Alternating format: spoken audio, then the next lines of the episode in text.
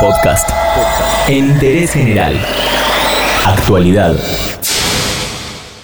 ¿Cuánto pesa un kilo de naranjas? La pregunta que nos hacían de chiquitos cambia la respuesta y en interés general te contamos de qué viene y cómo afecta la vida cotidiana el último cambio de la Oficina Internacional de Pesos y Medidas.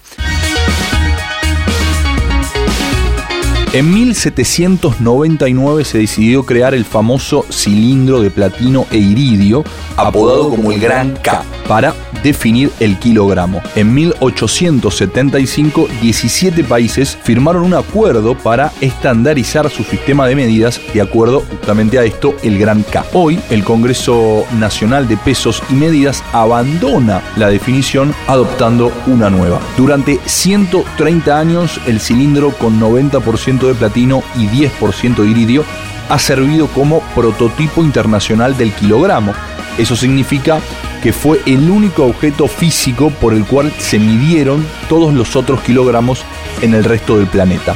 El cambio se produce porque la Oficina Internacional de Pesos y Medidas quiere asegurarse de que no dependa de algo que pueda cambiar con el tiempo. La definición que teníamos hasta ahora eh, se remonta al reinado de Luis XVI en Francia. En ese momento, el rey decidió crear una definición oficial del kilo para detener las prácticas de los comerciantes de engañar a sus clientes cuando pesaban bienes. Cambia el kilo, pero me parece que las prácticas siguen igual.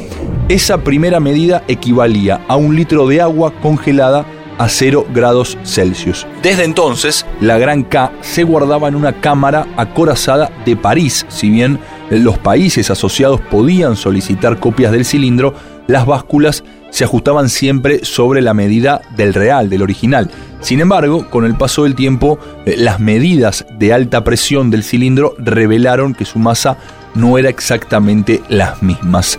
Las razones no están del todo claras, aunque apuntan como posibilidades a que el metal haya absorbido moléculas del aire microscópicos o que las propias limpiezas periódicas a las que ha estado sometido, incluso un pequeño rasguño, eh, hayan influido en el cambio. Sea como fuera, el kilo ya no era el mismo kilo original, había perdido a lo largo de su vida útil 50 microgramos de masa.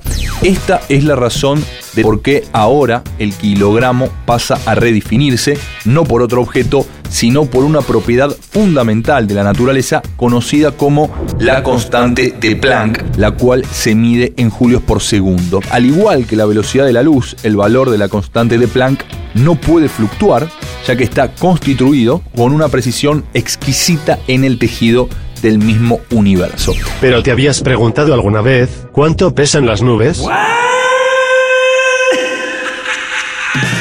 ¿Qué pasa en nuestro país? Bueno, todos los países tienen que mandar a calibrar el kilogramo nacional contra ese objeto eh, que está guardado en Francia. En nuestro país, el Instituto Nacional de Tecnología Industrial, conocido como el INTI, lo hace o lo hacía eh, cada cinco años y luego a través de un sistema de laboratorio se calibraban las balanzas en el resto del país. Pero a partir de ahora la unidad va a estar definida asignándole un valor numérico fijo a una constante de la física que es un número que relaciona la energía y la frecuencia de una onda electromagnética. Oye, oye, despacio, cerebrito. Es decir, que se va a medir a través de un experimento físico y no por un objeto, como dijimos hace un ratito.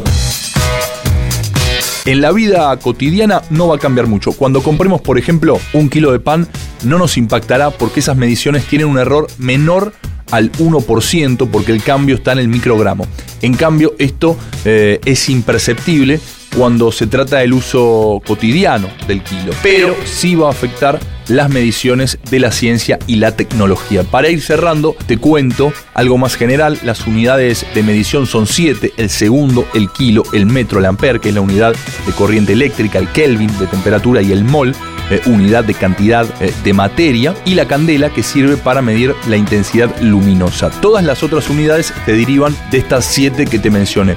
De esas siete se van a redefinir cuatro, el kilo, el ampere, el Kelvin y el mol, y por eso se trata de un cambio tan grande. Las otras tres ya tienen definiciones basadas en constantes de la naturaleza. El metro fue establecido en 1983, el segundo en 1969 y la candela en 1975. Cambia el peso del kilo, pero en la vida cotidiana mucho no nos va a afectar. De todos modos, se vienen modificaciones en las investigaciones de ciencia y humildemente te lo contamos en interés general. Entérate de esto y muchas cosas más y muchas cosas más en interésgeneral.com.ar.